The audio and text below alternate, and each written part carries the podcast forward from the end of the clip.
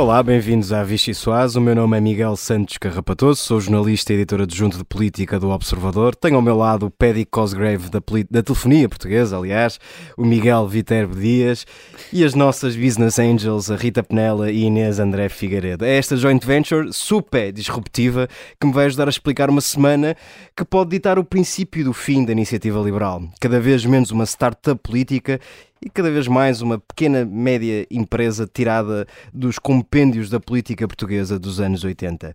Por falar em ecossistemas, Carlos Moedas lá criou a sua fábrica de unicórnios, apareceu na Web Summit para caçar uns quantos, mas depois lá teve o azar dessa coisa chamada política se intrometer no caminho. Começou a semana a lidar com a perda de uma vereadora e acabou a semana com outro vereador a ser acusado de ter feito um contrato ilegal com a autarquia. Que chatice. No meio de tudo isto, o único unicórnio parece mesmo ser Pedro Passos Coelho, aqui naturalmente no sentido mitológico do termo. Já depois de ter andado nas bocas de meio mundo à boleia do Orçamento do Estado, fez uma nova aparição onde, apesar de ter dito que não estava nos seus planos voltar à política, lá deixou um recado. Seria uma tolice dizer jamais.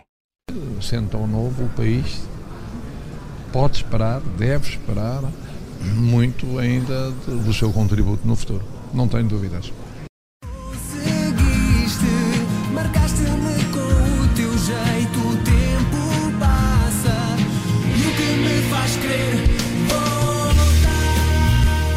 Não há nenhuma razão para eu dizer que nunca mais na vida faço coisa nenhuma, porque seria uma tolice dizer coisas dessas, não, seria um absurdo. Super Power, Two Super Powers, Three Super Powers. Não tenciono, não tenciono regressar a espaços políticos, está bem? Eh, e, portanto, eh, as pessoas sabem disso, estou afastado da atividade política. O dia acaba e um vazio em mim. Não é porque não me mereçam muito respeito, que merecem todos muito respeito. Super paua, super paua. E como com papas e bolos se enganam os tolos, venha daí a refeição mais deliciosa da política portuguesa. Eu para esta semana escolhi só sopa de bicharada uh, e a primeira sopa que tenho para servir é uma, é uma sopa de diabo da Tasmânia porque são bichos que fazem muito barulho, têm uma mordida muito forte. Fun fact: uh, com a dentição e a mandíbula perfeitas, essa, uh, essa mordida pode chegar a uma força equivalente a 68 kg é uma coisa absurda. São agressivos uh, QB, uh, mas estão em, em, vias de extinção. Isto serve para falar de quê, Inês André Figueiredo? Da nossa iniciativa liberal, nossa, salve seja.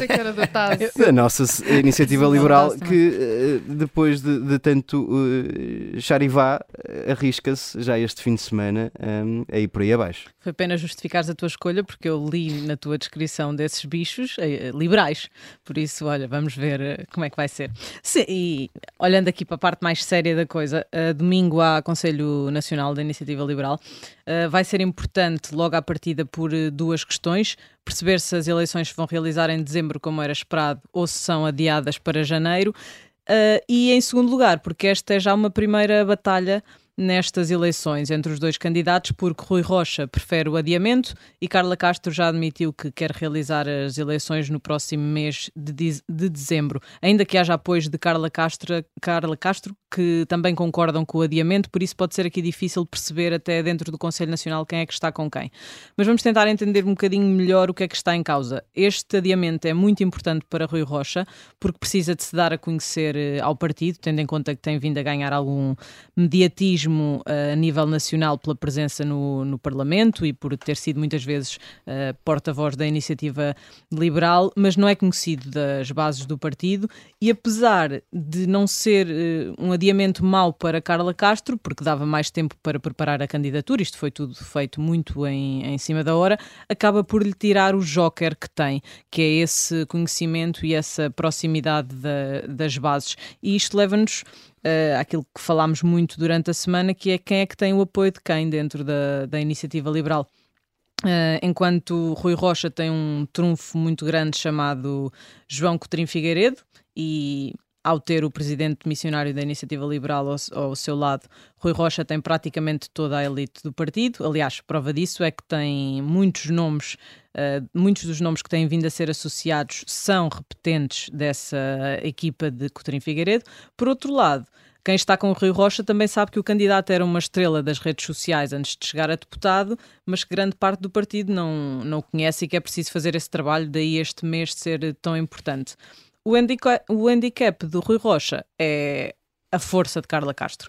A candidata foi coordenadora do Gabinete da Iniciativa Liberal, Gabinete de Estudos, e isso deu-lhe um conhecimento do partido que muita, muito pouca gente dentro da Iniciativa Liberal tem. Era responsável pelas escolhas uh, de todo o Gabinete de Estudos e nós escrevemos isso no texto das Pingardas. Era amada pelas bases. Uh, aliás, recordamos aquela parte em que foi muito aplaudida na, na convenção, uh, só a par de, de Figueiredo.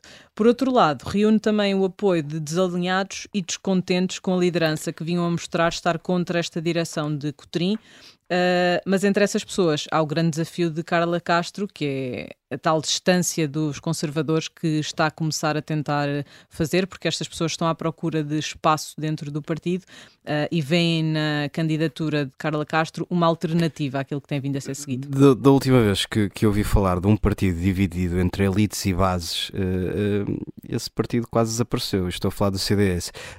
aqui a minha pergunta, Inês, tu que tens falado com muita gente da iniciativa liberal, é se uh, eles têm a noção exata do risco que correm. Ou seja, uh, percebe-se, uh, enfim, acreditando na, na, nas palavras de João Coutinho Figueiredo, percebe-se os motivos pessoais que levaram o ainda líder do, da iniciativa liberal a deixar o cargo. Mas o partido como um todo percebe que corre aqui um risco sério de deitar tudo a perder, deitar o que conseguiu até agora pela janela fora. Uh, Ou não eu, existe essa preocupação de todo? Eu creio que existe essa preocupação uh, e que por existir essa preocupação é que houve aqui uma necessidade de uh, deixar, por assim dizer, um candidato preparado para esta ideia de continuidade da linha que tem vindo a ser seguida até aqui. Por outro lado, um, o facto de haver duas candidaturas faz com que se perceba que há um partido dividido, faz com que se perceba que essas tais bases e essa tal elite podem estar em pontos muito diferentes uh, na crença daquilo que é a iniciativa liberal. E isto pode trazer, obviamente, problemas eleitorais. Uh, a partir do ano que vem começa uma, um novo ciclo eleitoral e vai ser uma grande prova para a iniciativa liberal perceber se isto tem ou não uma repercussão muito grande, porque nós falávamos aqui a semana passada, uh, o Bernardo Blanco, deputado da iniciativa liberal, dizia que esse é o grande risco, uh, o, a iniciativa liberal tornar-se um CDS e morrer. Um, e é de facto uma preocupação que existe dentro do partido, porque na verdade até uma coisa importante nessa contagem de espingardas que fizemos aqui no Observador é que o facto de Carla Castro não ter essa elite do partido faz com que a base daquilo, do trabalho que tem vindo a ser feito nos últimos anos desapareça. Poderá ser substituída por pessoas com tantas ou melhores valências para o fazer, mas que neste momento não estão nestes lugares. lugares. Muito bem, portanto, mais uma vez. Uh é, é um, a iniciativa liberal é para acompanhar no domingo, será Exatamente. um Conselho Nacional, certo? Certo. Uh, muito decisivo, porque, entre outras coisas, como explicava a Inês André Figueiredo, vai ser discutida a data das eleições e também é isso vai perceber uh, como é que estão as, as, várias sensibilidades do partido. O observador, naturalmente, vai acompanhar com muita atenção essa reunião. Antes disso, temos para servir mais sopas. Uh, sopa de unicórnio para ti, Rita Penela. Uh, e não por seres uh, um, um, ser mitológico, que ah. és, que és, que és, mas não é por isso, não é por isso. mas para falar naturalmente de Carlos Moedas, quer dizer, o Presidente da Câmara Municipal de Lisboa bem tenta viver no mundo encantado da política, mas a realidade vem sempre bater à porta. Essa é uma coisa muito chata. como é que se explica que Carlos Moedas esteja sucessivamente a ser afetados afetado, aliás, por casos e casinhos uh, deste género? Uh, formação de gabinetes, uh, não sei, não querendo ainda massacrar mais, mas uh, Pedro Simas, na altura, foi contratado precisamente para o gabinete da vereadora que agora saiu, Laurinda Alves. Uh, nós, no Observador, logo em fevereiro, tínhamos feito um trabalho, um apanhado do, da quantidade de vereadores, de assessores, aliás, que já, já tinha sido contratado para, para os gabinetes e dávamos conta dessa contratação de Pedro Simas. Uh, na altura, não, não ligámos um mais um e percebemos que havia esse risco, mas não sei se não é um risco, aqui entre aspas, estendido à grande parte das autarquias que usa uh, que faz das listas de, de vereadores depois uh, pontos de, de, partida para, para contratar assessores, até porque as pessoas já têm um know-how uh, dos dossiês e é mais fácil, há uma série de coisas que são, que são facilitadas. mas perceber aqui também a extensão desse, dessa questão, até porque de acordo com aquilo que, que o Expresso escrevia, citando especialistas na área, qualquer pessoa que esteja numa lista, sendo suplente, é considerado um eleito e, portanto, acredito que seja um, um, uma regra que a aplicar-se a nível de, dos, das centenas de municípios que há no país possa ferir-se de, de, legalidade mais alguns contratos de assessoria. Mas voltando aqui a Carlos Moedas e a, estas máculas que vai tendo pelo caminho, um, é, é, um percurso difícil, não é? Parece aquela corrida de obstáculos que. É eu estava-me a lembrar precisamente dessa imagem que é quando parece que Carlos Moedas vai ganhar embalo, certo. Eh, de repente aparece qualquer coisa que o deita para baixo. Isto dificulta de alguma forma, naturalmente que dificulta a afirmação de Carlos Moedas como Presidente da Câmara Municipal de Lisboa, disso ninguém tem dúvidas. Mas dificultará aquela estratégia que toda a gente diz que Carlos Moedas tem e o próprio vai negando, ehm, de provocar a meio do caminho listas antecipadas para tentar ganhar uma maioria absoluta. Acho... Quer dizer, se, se, se, em, se continuar enredado neste tipo de casos, não, não vejo uma janela de oportunidade que lhe permita conseguir essa maioria absoluta. Precisamente, até porque Carlos Moedas bem vai assinando com as bandeiras que, que vai riscando, com as promessas eleitorais que vai riscando, e de facto já riscou várias. Uh, eu brincava há dias, é que entretanto chegamos ao fim do segundo ano sem, sem mais coisas na lista e vamos ter que apresentar um novo programa, porque era uma lista curta, não é? Na altura não, também não havia essa expectativa e a surpresa da eleição trouxe isso. Uh, portanto, havia uma lista curta de promessas eleitorais eleitorais deixadas na, específico na tomada de posse, estavas lá comigo, Miguel, fizemos aquela, depois o apanhado das, das promessas Não veio embora sem a ciclovia. Essa aí está por pois, Mas ainda falta o estudo, o amplo estudo de fazer eh, toda, toda a análise à mobilidade na cidade uh, para, para, para conseguir mexer na, na, ciclovia. Mas se calhar eh, é das poucas que, que falta daquelas principais, mas não sei se as pessoas têm primeiro na memória que de facto Carlos Moedas está a conseguir riscar aqui algumas das promessas ou a quantidade de. Uh... Está a contaminar o, o, trabalho até aqui feito. Bom, nós naturalmente vamos acompanhar o, esse unicórnio chamado Carlos Moedas, aqui no bom sentido, naturalmente, e com todo o respeito, mas antes de mais, temos que, antes de terminarmos esta primeira parte, temos que servir a sopa de coelho para ti, Miguel Viterbo Dias. Eu esta semana decidi dividir as sopas salomonicamente, cada um tem a sua, ninguém mete a colherada, ninguém, ninguém é mete a colherada em sopa alheia. Portanto, não é da caça. Tu tens todo o direito de falar. Caladinho. Eu estava sobre, aqui caladinho a ouvir e a aprender. Sobre sopa de coelho, para falar naturalmente de Pedro Passos Coelho, que decidiu dar mais um ar da sua graça, depois de ter, como dizia na introdução, ter andado nas bocas do mundo. E quando se diz bocas do mundo, diz-se boca de Marcelo Rebelo de Souza, que é mais ou menos o nosso equivalente. Uh, o Presidente da República lançou a candidatura, precocemente a candidatura presidencial de Pedro Passos Coelho. Pedro Passos Coelho disse que não está para aí virado, mas não afastou a porta, disse, não, afastou a hipótese, aliás, dizendo que seria uma tolice fechar esse tipo de cenários. Como falámos ontem, o que numa escala de declarações Pedro Passos Coelho já é uma mensagem política com alguma relevância, não é? porque uh, ele por norma utiliza aquela frase de sempre que é respeito muito o vosso trabalho, mas não, não tenho falado e não vou falar. Eu só antes de ir à questão do Passos Coelho e à de Marcelo, porque tenho que defender o trabalho que fiz, não é? E, portanto, aquela a música de Super entrada com uh, o querer voltar dos Desert, que é uma letra que eu nunca pensei que tivesse tanta mensagem política. Por exemplo, o tempo passa Nem e o que me faz querer voltar, pôr o orgulho olho para trás, será certamente mais ou menos o que Marcelo estará a pensar, porque Passos Coelho era sabido, não, não, não, não apontou para Marcelo como candidato presidencial e agora Marcelo terá que pôr o orgulho para trás para apontar para, para Pedro Passos Coelho, como parece ter feito, pelo menos nessa declaração. Ora, nesse evento ontem, à porta fechada, a pedido do próprio, eh, antigo Primeiro-Ministro, e citando, porque isto é um evento académico, uh, com um ar muito assertivo, respondeu ele no fim. Uh, foi o próprio Passo Coelho que pediu para, para ser à porta fechada. Um, depois, no fim, um, falou uh, connosco sobre um, o que é que levou ali o que, e, e, fez essa distinção entre estar na arena pública e na arena política. Para já diz que quer manter-se afastado das duas, mas com essa questão da tolice, ou seja, abre a porta, é um bocadinho mais declarações de Augusto Santos Silva, não é? Que já é também um pré-candidato anunciado e que tem utilizado sempre essa do não abdico dos meus direitos e Pedro Passos Coelho também diz que não, não Curiosamente, de dizer que todos vão beber aquela água eh, que Marcelo um dia serviu e que, se, e que se virou contra o próprio de nem que Cristo deixe a terra. Portanto, toda a gente evita fazer o que Marcelo fez para não cair no ridículo depois dar a, a mal palmatória e ser de facto candidato. Por algum motivo, um facto político de Marcelo deu nome a este brilhante é espaço, é verdade, não é? é Porque ele, uh, o Presidente da República, pensa sempre mais à frente. Mas um, depois lá dentro, até no, no artigo assinado por ti, uh, alguém tinha que dizer, não é? Depois das uns 5 eurinhos no fim. o, o, o antigo primeiro o, o antigo primeiro-ministro Pedro Passos Coelho fez essa reflexão sobre o estado da saúde, 120, com menos 5, 120. A Inês é Desculpa, 120, 125 menos 5 não são 125? Não fez essa reflexão sobre o estado do SNS um, com críticas ao, ao atual, à direção executiva, não é? Ou seja, uh, falou muito abertamente sobre um assunto que é uh, política nacional, o que marca até se calhar uma grande parte da política nacional dos últimos meses, uh, e nós, não sei se posso revelar isto em confidência, que é uma frase que se diz sempre antes de revelar, que é, nós estávamos a ir para, para a iniciativa, fomos fazer isso os dois, eu fomos e o Miguel, juntinhos, fomos exatamente, juntinhos. debaixo de chuva.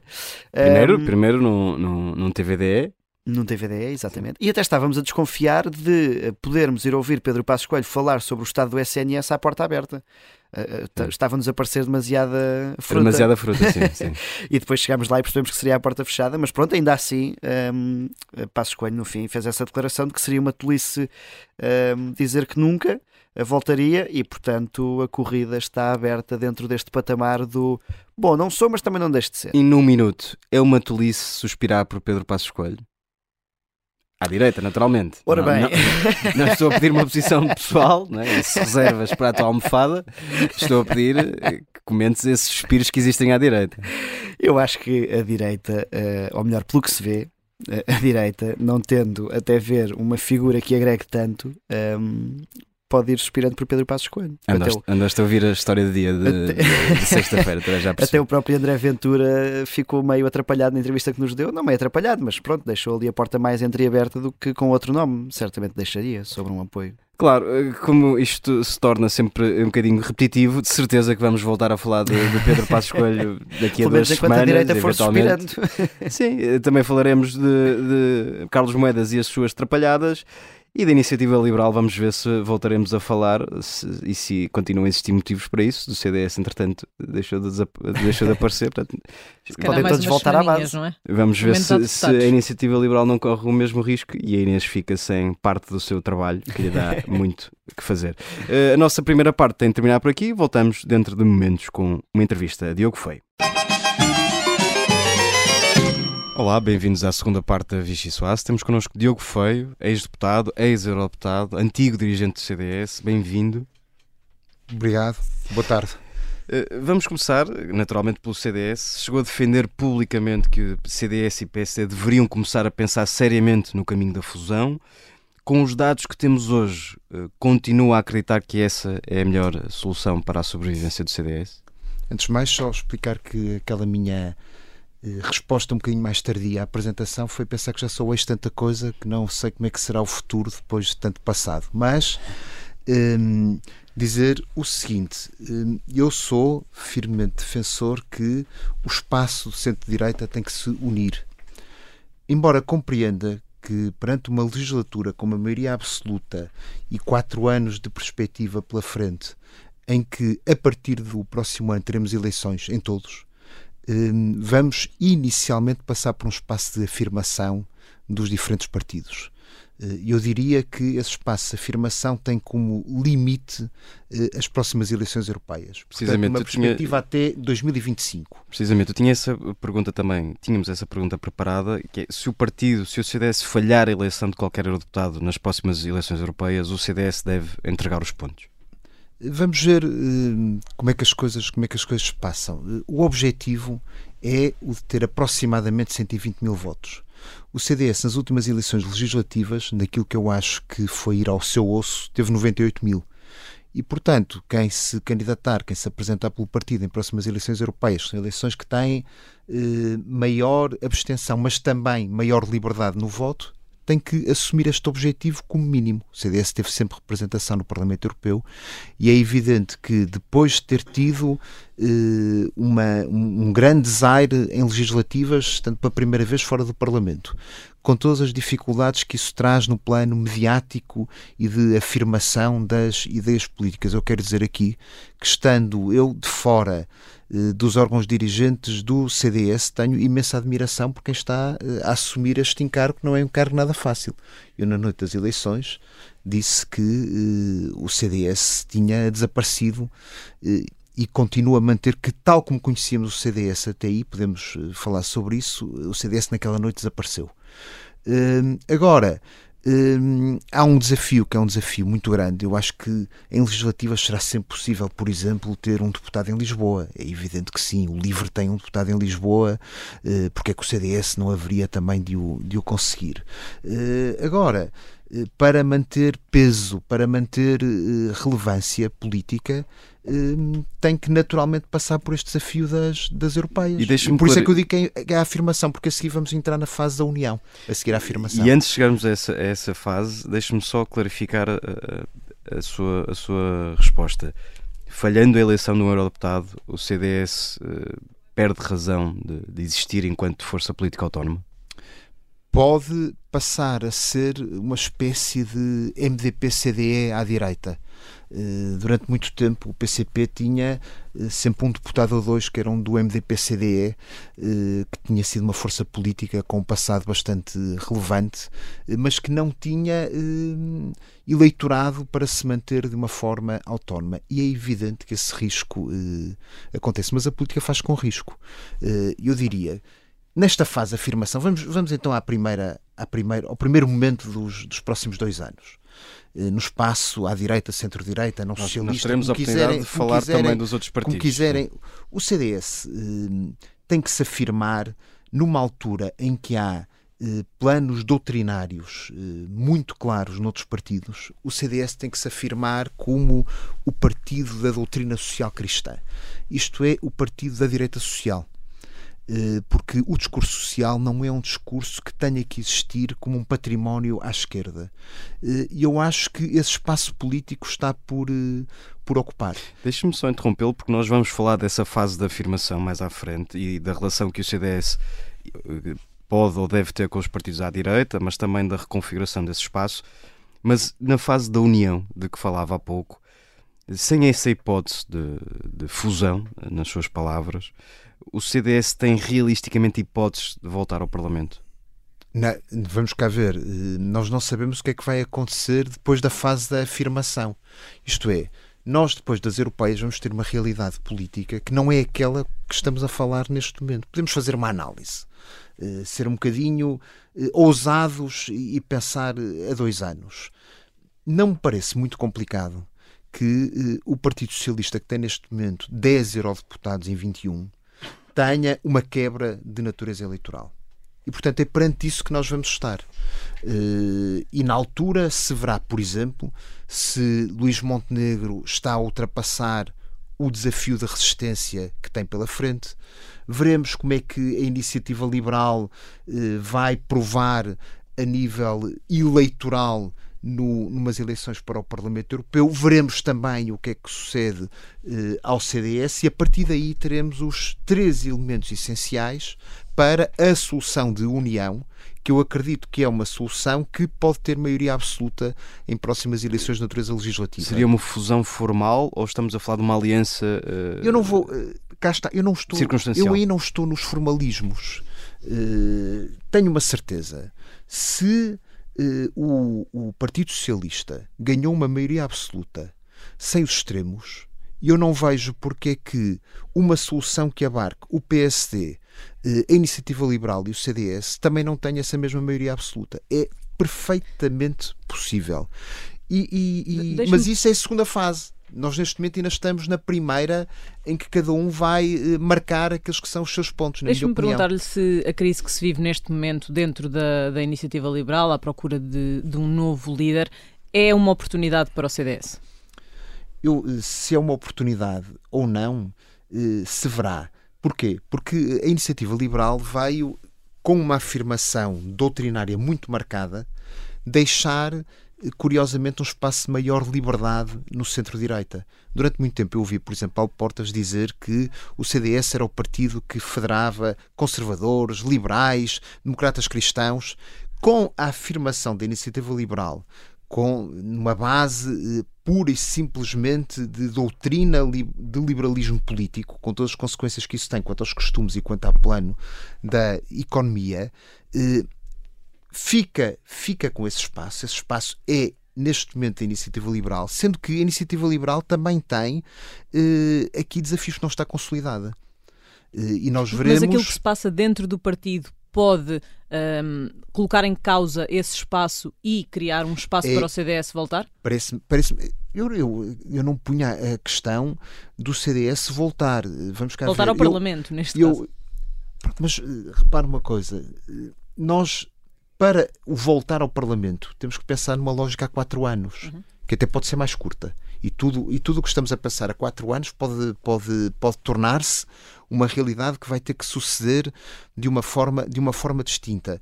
Eh, eu, se estivesse nos órgãos dirigentes do CDS, neste momento pensava em preparar bem as eleições europeias e em preparar bem o que dá muito trabalho as eleições autárquicas. Porque o CDS tem muitos autarcas, tem seis câmaras, eh, tem seis câmaras em que lidera sozinho, tem outras várias dezenas em que está em coligação com o PSD. Iniciativa Liberal não tem, o Chega não tem. Portanto, as duas forças autárquicas do espaço que estamos a falar é o PSD e o CDS. Não existem, não existem outras. Então, deixe-me pegar aí noutro partido à direita para lhe perguntar. Uh, o Chega, muita gente apostaria que quase havia um, haveria uma implosão assim que André Ventura deixasse de ser a única cara do partido no Parlamento e que começasse a haver um, várias vozes uh, a falar. Não, não aconteceu. O Chega continua confortavelmente como a terceira força política, até nas últimas sondagens que têm sido conhecidas. O eleitorado conservador que alimenta o Chega não voltará ao CDS? Ou seja, para onde é que o eleitorado em concreto vai? É algo difícil, mas deixe-me só dizer uma coisa que se calhar ajuda à sua, uh, às suas dúvidas. Foi feito um estudo do, do ISCTE, salvo erro, uhum.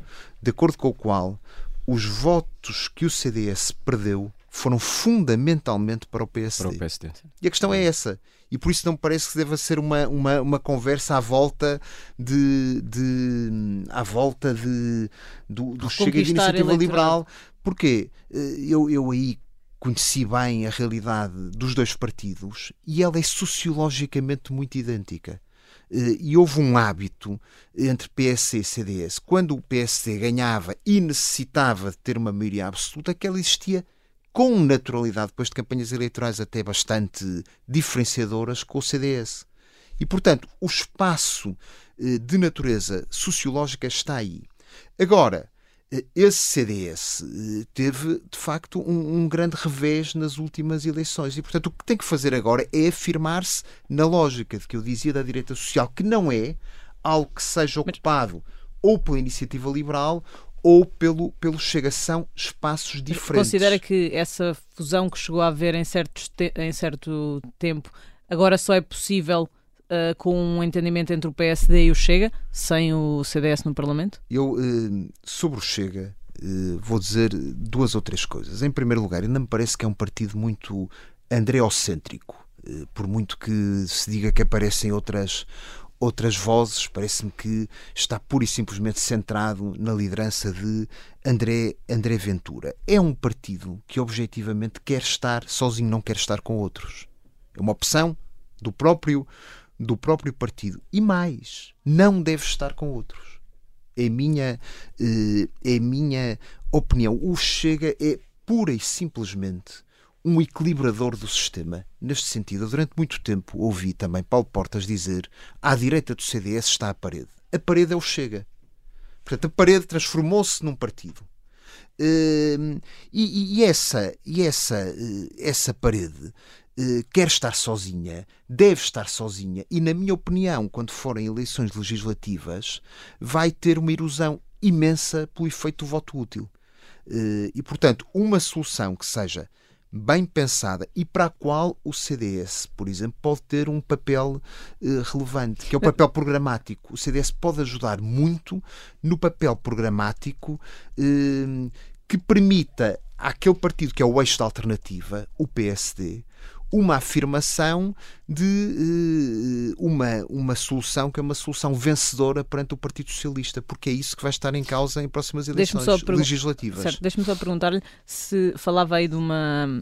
Uh, possível erosão do Chega nas próximas uh, legislativas. Se essa erosão não acontecer, a direita vai perpetuar o PS no poder até estar em condições de dispensar o Chega? Sabe que a, a conversa à volta do Chega interessa André Ventura interessa António Costa. Ponto. Final. Parágrafo.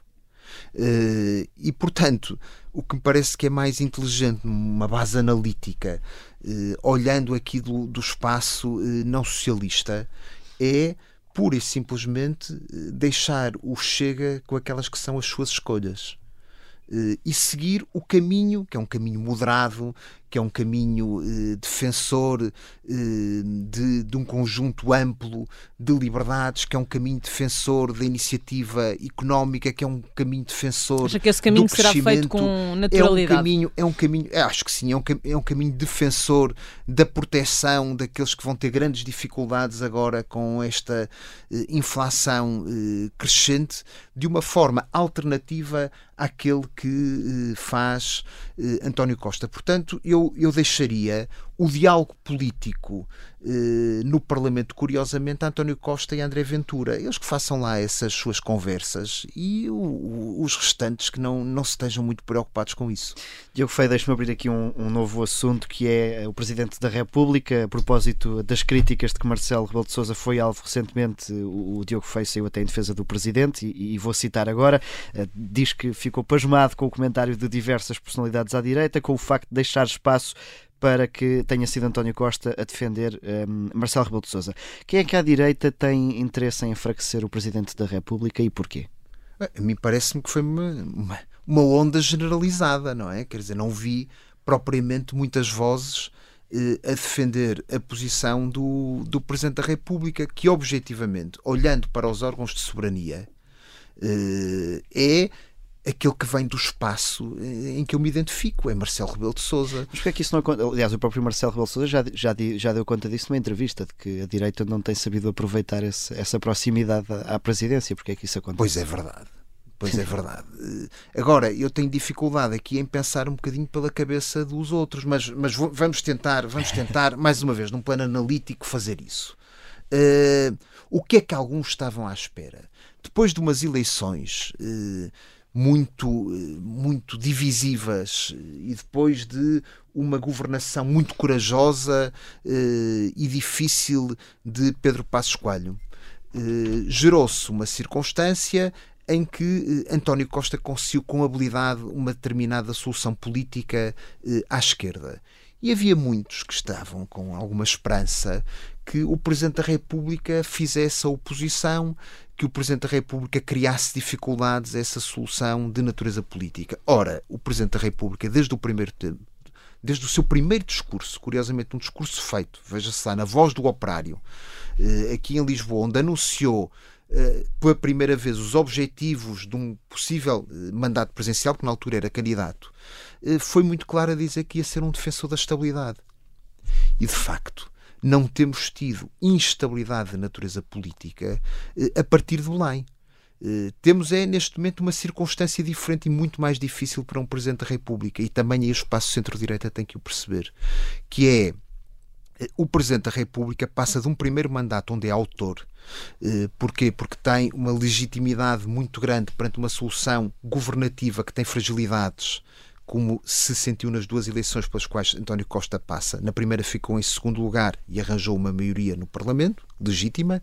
A segunda eh, é o de uma maioria relativa, com os seus parceiros a já não quererem estar tão, eh, tão incluídos na, na solução. passamos para uma situação em que António Costa tem maioria maioria absoluta. E aí o Presidente da República, naturalmente, e tem sido assim pela história, passa de autor para ator. Eh, e acho que é isso que o Presidente Marcelo Rebelo de Sousa tem estado a tentar enquadrar-se. Mas a questão e é, é que, isso é que, que o espaço centro-direita tem, pouco, tem pouca paciência para esses tempos que o Presidente precisa. A questão é que muitos à direita dizem que Marcelo Rebelo de Sousa, em vez de ser um, uma espécie de antagonista, tem sido um ator coadjuvante. Reconhece essa crítica? Ouça, uh, tem duas. O Presidente da República tinha a escolha de andar aí a fazer congressos Portugal que futuro, como sucedeu, por exemplo, com Mário Soares. Eu prefiro, prefiro esta, esta opção, com toda a sinceridade. Eh, o Presidente da República marcou o tempo eleitoral do Partido Socialista e marcou o tempo eleitoral de António Costa no discurso de tomada de posse do governo e disse: Este é um governo até 2026. Eh, como quem diz, se houver aqui alguma variação durante este período, eh, nós teremos que encontrar uma solução política distinta eh, e teremos que passar com grande probabilidade por, por eleições, algo que eu, visto em novembro de 2022, não vejo como impossível, porque reparem numa coisa, nós temos uma solução de maioria absoluta. Maioria absoluta, o Presidente marcou, como disse, até novembro, até outubro de 2026. Nós estamos em novembro de 2022 e já se discute hum, se há ou não estabilidade governativa. Já, e, e há instabilidade só... em relação. Em, e a conversa é sobre a instabilidade e a conversa é genericamente, vamos ter governo durante quatro anos. Não deixa de ser curioso. Nós já vamos a essa questão em tão pouco tempo. Deixe-me só para fechar o bloco das presidenciais perguntar-lhe pelo nome de Paulo Portas. É um dos nomes que tem sido lançado para cima da mesa como uma hipótese eh, como candidato presidencial. Teria condições para liderar essa candidatura, mesmo que à direita exista outro nome, como por exemplo Marcos Mendes? As, as candidaturas são eh, de natureza eh, Dependem da vontade das é? pessoas. É? Dependem da vontade das pessoas. Devo dizer que são das eleições que eu vejo com maior tranquilidade em relação, eh, em relação às opções do meu espaço político. Eh, Fala-me aí de dois nomes. Paulo Portas, naturalmente, tem uma ligação muito grande de trabalho eh, durante vários, vários anos. De eh, Luís Marques Mendes, há referências a Pedro Passos Coelho, todos eles têm circunstâncias eh, distintas. Acha que Pedro Passos Coelho, por exemplo, é o único que conseguirá reunir toda a direita? Vamos ver, isso eh, depende muito do conjunto de candidaturas que possam vir a existir. Uma coisa eh, é certa: eh, Pedro Passos Coelho veio durante esta semana dizer-nos, dentro da sua total liberdade, duas coisas. Não diz nunca a nada e não está nos seus planos uma candidatura presencial. Estamos a falar de novembro de 2022.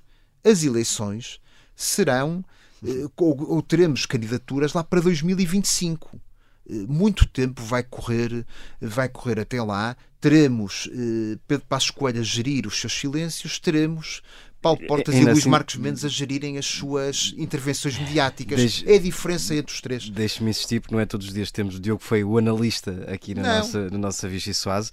Uh, um aprendiz ainda. A, a, pergunta, a pergunta era, era muito clara num cenário uh, em que a candidatura de Pedro Passos Coelho não existe e Luís Marcos Mendes decide avançar, Paulo Portas teria espaço à direita para protagonizar outra candidatura concorrente? Eu acho que há sempre espaço para candidaturas uh, concorrentes. Uh, e para além de mais, até lhe digo uma coisa: o espaço será maior nessa altura do que é hoje. Porque, por exemplo, hoje fala-se uma potencial candidatura do almirante Gouveia Melo eu estou perfeitamente convencido que daqui a dois, três anos essa candidatura já não, tá, não terá condições políticas para existir. Porque já passou a fase eh, da pandemia, porque estará cada vez mais marcada a ideia de que. e as dúvidas sobre um, eh, um militar na, na, na presença da República, porque o próprio Almirante vai fazendo aquela que é a sua carreira dentro da hierarquia eh, militar e, portanto, eh, por exemplo não vejo essa candidatura para daqui a três anos, ou essa potencial candidatura, como uma realidade que seja muito uh, plausível. E, portanto, uh, isto uh, vai tendo, vai tendo variações. As presenciais vão depender, por exemplo, muito se esta legislatura vai ou não até ao fim. Precisamente, há pouco já, já aflorou um bocadinho isso e era exatamente uma dessas as questões que tínhamos aqui preparadas para si. Uh, não acredita que António Costa chegue ao fim do mandato em 2026, é isso? Eu não sei, eu acho que uh, há uma dúvida generalizada sobre isso e que tem a ver com o próprio perfil de António Costa, não deixa de ser curioso. António Costa é um político muitíssimo hábil, uh, inteligente, uh, com capacidade de ler a realidade e, portanto, é um negociador como há poucos em Portugal. eu diria que aquela solução que foi capaz de encontrar, uh, abrangendo uh, o PCP e o Bloco de Esquerda e o Partido dos Verdes, estava nas mãos de muito poucos na política portuguesa e, muito poucos à esquerda. Eu lembro Manuel Alegre várias vezes dizer: mas porquê que a direita tem um direito que a esquerda não tem, que é a de ter acordos? Eles só seriam possíveis com uma personalidade como António Costa. E António Costa, essa gestão, nessa gestão é exímio eh, e fê-la durante, durante vários, durante vários uh, tempos. Uh, agora, se calhar teve o azar de ter uma maioria absoluta que não é tão consentânea com aquilo que é a, sua, a sua personalidade, de porque exige, exige uma capacidade de governação mais no médio e longo prazo. E esse não é o fato em que António Costa se sente melhor. E também por isso, nós já estamos a quatro anos do fim da legislatura com a pergunta se ela vai terminar ou não.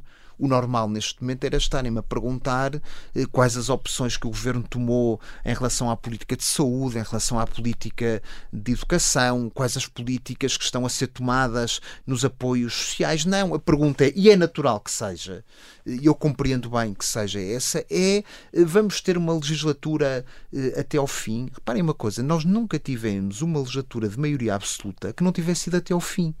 É em Portugal isso, surgiu, isso aconteceu quer com José Sócrates, quer com Cavaco Silva. Uh, com António Costa é legítima essa, essa questão. Ainda para mais quando temos a noção que são tempos difíceis aqueles que nos vêm pela frente. Mas por incapacidade de António Costa vestir o tal fato da maioria absoluta? Não é, não é aquele em que, se sente, em que se sente melhor. Parece mais do que eh, evidente. Eh, já surgem muitas conversas, eu até diria em excesso, sobre a sua sucessão. Eh, ninguém pensa de outra maneira que não seja, que não seja de que António Costa está neste, neste seu último mandato e não vai querer continuar como Primeiro-Ministro. Até acho que António Costa já escolheu aquele que quer como seu, como seu sucessor.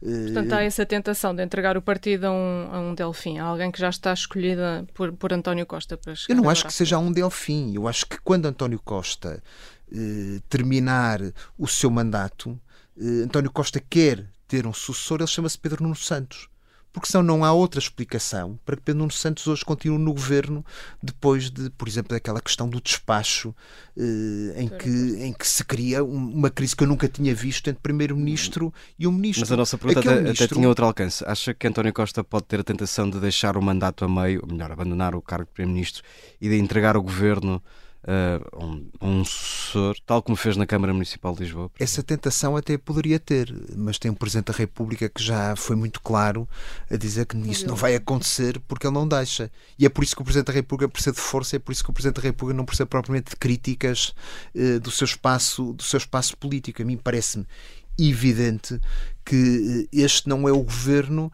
que possa ser conhecido como o coeso de todo.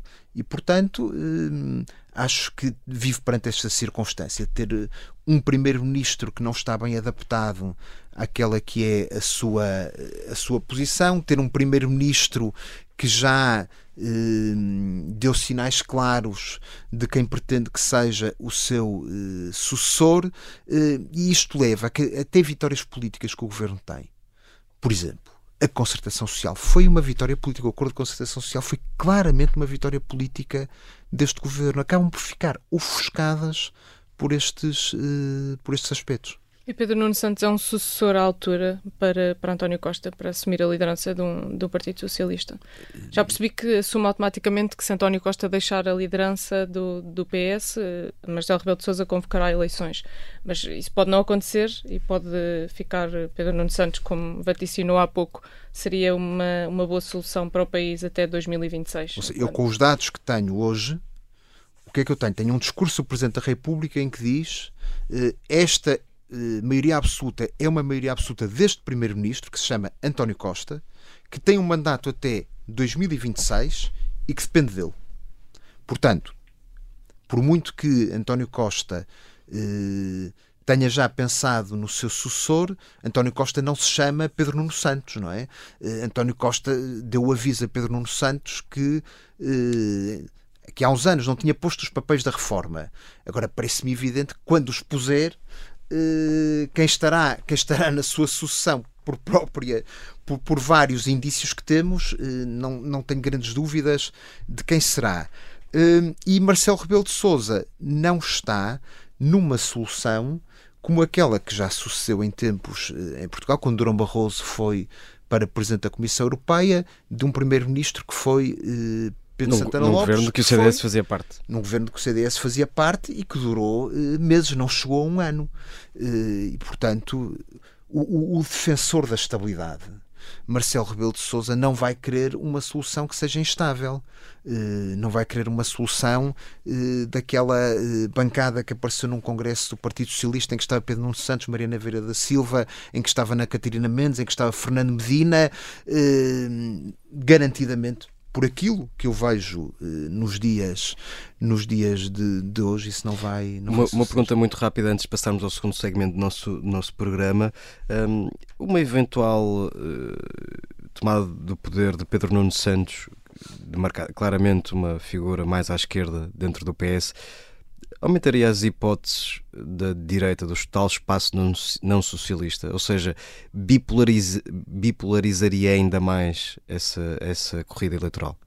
e eu acho que pode ajudar a marcar aquilo que defendo que é a da existência de uma alternativa unificada no espaço eh, à direita eh, que seria bem vista naturalmente por, por aquele que é o eleitorado mais central mas que tem que ter um eh, projeto político que seja claro para as pessoas. Por isso eu digo, primeiro, dois anos de fase de afirmação. Depois, eh, anos de eh, união à volta daquele que é o eixo da alternativa, que é o PSD, com uma participação eh, que eu acho que é natural por parte do CDS e da Iniciativa Liberal e com uma grande capacidade de atrair voto jovem, voto urbano, voto que acredita na eh, iniciativa, que acredita num país capaz de fazer eh, reformas, eh, mas que tem que ser algo claro perante os eleitores. Isto é, não se pode estar com discursos ambíguos. Acho que isso é perfeitamente possível para o fim deste, deste ciclo, que foi um ciclo do Partido Socialista. Por outras palavras, eu não acredito que Portugal se vai tr- transformar num México. Eh, bem pelo contrário. Muito bem, vamos avançar para, para, para o segundo segmento do nosso programa, o bloco carne ou peixe. Conhece o conceito, portanto, só pode escolher uma de duas opções. Naturalmente, começar pelo Futebol Clube do Porto. Preferir ao Estreio do Dragão com André Ventura ou com Jerónimo de Souza? Ah, eu acho mais, eh, mais simpático ir com o Jerónimo de Souza, curiosamente. Porque o André Ventura é muito benfiquista, o Jerónimo de Souza também é, eh, mas eh, eu, eu tenho anos e anos de principal rival ser o, Benfica, e não me esqueço as intervenções de André Ventura na Correia da Manhã TV em defesa do, seu, do seu clube. E, e quem é que levava a um concerto de Sérgio Godinho? Manuel Monteiro ou Francisco Rodrigues dos Santos? Eu acho que levava eh, Manuel Monteiro. eh, curiosamente, porque acho que possivelmente gostava mais do género musical, até por uma questão eh, geracional. Eh, e, e- e- e- e seria essa a minha seria essa a minha opção Eh, vale sempre a pena eh, ouvir Sérgio Godinho e se calhar até poderia ter eh, uma, uma função de eh, trazer Manuel Monteiro para a música de Sérgio Godinho. Não sei se gosta ou não, mas se calhar era uma possibilidade. Diogo Feio, se pudesse escolher, gostava de voltar a um governo, ainda que esse governo tivesse a participação do Chega, ou nunca mais voltar a exercer um cargo político? estou mais no nunca mais voltar, mas não se deve dizer nunca Para terminar, vamos ver se consegue um pleno. Preferia jogar, eh, fazer jogging, aliás, com Adolfo Mesquita Nunes ou, Nunes ou com o Nuno Melo? Ai, preferia com, com o Adolfo porque hum, sou amigo sou amigo do Adolfo há, há muito tempo eh, estive com o Nuno Melo muito tempo no Parlamento Europeu eh, que o Adolfo não tive essa, essa oportunidade e, portanto, um bom jogo de golfe seria. No caso era jogging. É, no, no caso do, do jogging, e até por uma outra coisa, já agora, é que eu sei que o Adolfo também faz jogging e, portanto, seria uma coisa mais, mais competitiva. Mas se o Nuno também quisesse vir, seria bem-vindo. No Nuno Melo é mais caça. Exatamente, não é propriamente a minha onda. Muito bem, estamos a chegar ao fim do nosso programa. Diogo Feio, como é hábito na Vichy Soase, tem a oportunidade de nos servir a sobremesa, no caso, uma música. Que música é que nos trouxe e porquê? Eu trouxe a liberdade do, do Sérgio Godinho, isto foi a parte mais difícil desta entrevista, porque eu pensei eh, na aquarela que ouço com os meus eh, filhos eh, e que vão dos 19 aos 4 anos, e portanto todos eles ouvem essa música do, do Vinícius. Pensei também na fascinação de Elis Regina, gosto muito de Elis Regina, e esta é uma música que nos traz capacidade de sonho, que é algo que, que precisamos. Pensei numa canção que poderia ter dedicatória, e a dedicatória seria para uma pessoa que sabe que era para ela, que é You Are Simply the Best, da Tina Turner. Pensei no I Will Survive, porque é uma música que eu tenho aplicado durante a minha vida e que espero continuar uh, a, a, aplicar, ou então pensando no Porto, o Are the Champions. E depois, quando cheguei ao Ser Jogodinho, pensei no resto da minha vida ou este é o primeiro dia do resto da minha vida, porque eu acho que nós temos constantemente de viver, uh, viver assim, mas não, cheguei a esta, a esta opção da, da liberdade, da liberdade que estamos, uh, que estamos a ouvir, e se calhar António Costa, que é um, uma pessoa que gosta muito de, de música, vai ter que pensar mesmo de só a liberdade a sério quando houver a paz, o pão, habitação, saúde, educação, só a liberdade a sério quando houver liberdade de mudar e decidir. Muito bem, muito obrigado, Diogo Feio, por ter vindo a esta Vichy Soase. Os nossos ouvintes já sabem, podem ouvir-nos todas as sextas-feiras em direto e também em podcast nas plataformas habituais. A paz, o pão, habitação, saúde, educação. A paz, o pão, habitação, saúde, educação. A paz, o pão, habitação, saúde, educação a paz, o pão, habitação, saúde, educação.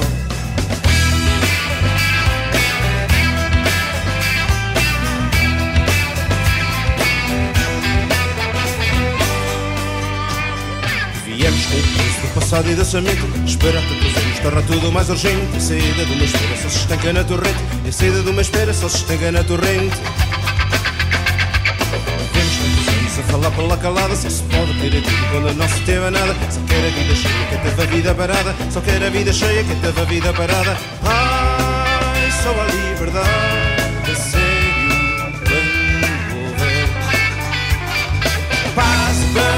habitação, saúde, educação Só a liberdade, a sério, quando houver Liberdade de mudar e decidir. Quando pertencer ao povo, que o povo produzir Quando pertencer ao povo, que o povo produzir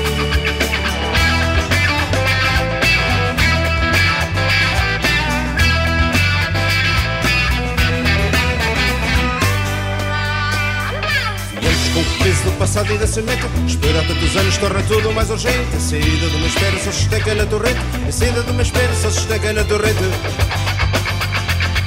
Vivemos tantos anos a falar pela calada Só se pode querer tudo quando não se teve nada. Só quer a vida cheia que teve a vida parada. Só quer a vida cheia que teve a vida parada. Ai, só a liberdade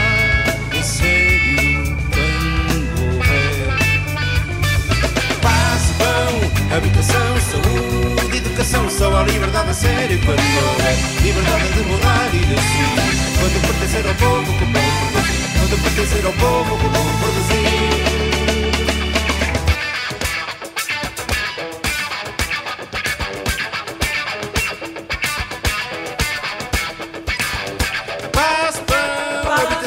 Saúde, educação.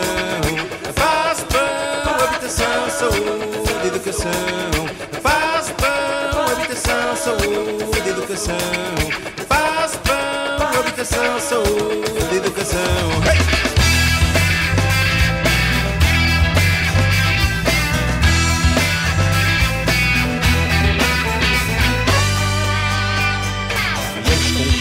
passado e da semente Esperar tantos anos torna tudo mais urgente A saída de uma espera só se estanca na torrente A saída de uma espera só se estanca na torrente Ai,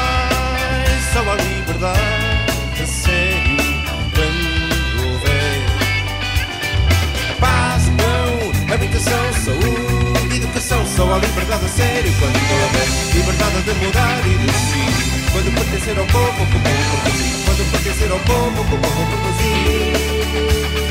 A paz, o pão, habitação, saúde, educação.